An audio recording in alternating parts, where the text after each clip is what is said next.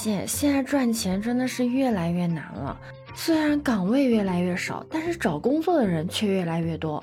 你好，我是当当马。现在大学生找工作都难，三十五岁以上的职场人更不用说了。之前也有很多人说啊，市场上的钱难挣，但是线上却有很多的项目啊，都是教你挣钱的，看的人是眼花缭乱。还有人说，新媒体时代成功的路更多，怎么说呢？短视频的横空出世，让很多小白一夜暴富。而现在大部分的项目呢，都跟短视频有关。但是作为一个普通人，想要靠新媒体取得收入，真的很轻松吗？要知道，在短视频上面有上百万粉丝的，都是有团队支撑的，什么写剧本了、剪辑、拍摄、流量点把握、商业广告对接，还要保证每一条视频的完播率，这一切都是节奏。短视频变现这一块儿也是要看你背后的团队的，需要投入大量的资金，所有的运营都是需要商业承载的。之前不就有专家说过吗？以前经济形势好的时候你都没发财，现在经济形势不好，你还想着发财，这不是为难自己吗？普通人还是不要做一夜暴富的梦了。那么都知道现在整体的经济大环境不好，那我们普通人到底应该做一些什么呢？我觉得一定一定，千万千万不要轻易的辞职。虽然网上有很多什么裸辞的视频喽，虽然你有可能现在真的很厌烦你现在的工作，但是在失业面前，没有了稳定的收入，尊严和面子都将变得一文不值。保住饭碗才是最重要的呀。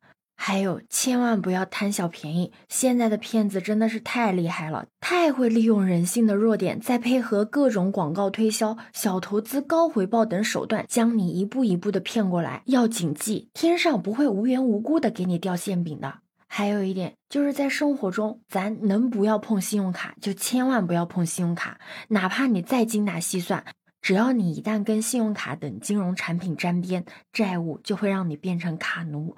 你要是正常运转还好，但一旦当你的资金链断裂的时候，你就会沦为待宰的羔羊，无法自拔。也别想着去重资产创业，现在的形势不好，重资产创业只会死得很惨。如果你真的很想要当一个创业者，那么你也应该去遵循市场规律，选择一个适合你自己的行业和项目，以规避这个风险。当然，如果你不是一个资深玩家的话，也千万不要轻易的去碰一些股票、基金等金融产品，你真的是玩不过别人的。在这场游戏里面，你很容易会变成一个赌徒，想要的越多，结果失去的越多，轻则负债累累，重则家破人亡。我想现实的例子你一定见的也很多，就不用我一一例举了吧。我们真的可以减少一些不必要的社交活动了，少去各种直播间溜达溜达。那些人只会干扰你的思维，消磨你的时间，收割你的钱财而已。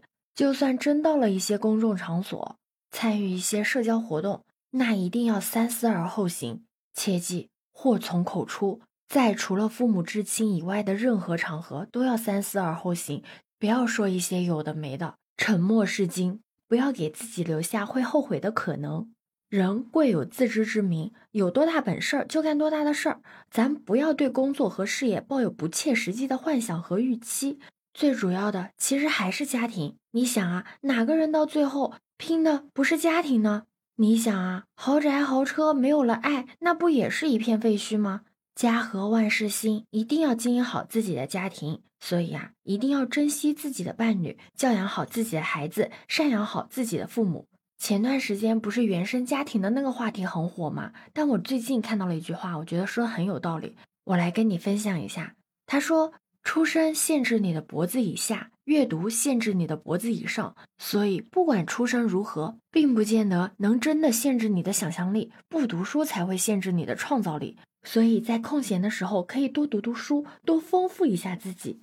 都说书中自有黄金屋，你的精神世界富裕了。”那么你的生活一定会发生一些好的变化的。对此你有什么看法呢？可以把你的想法留在评论区哦。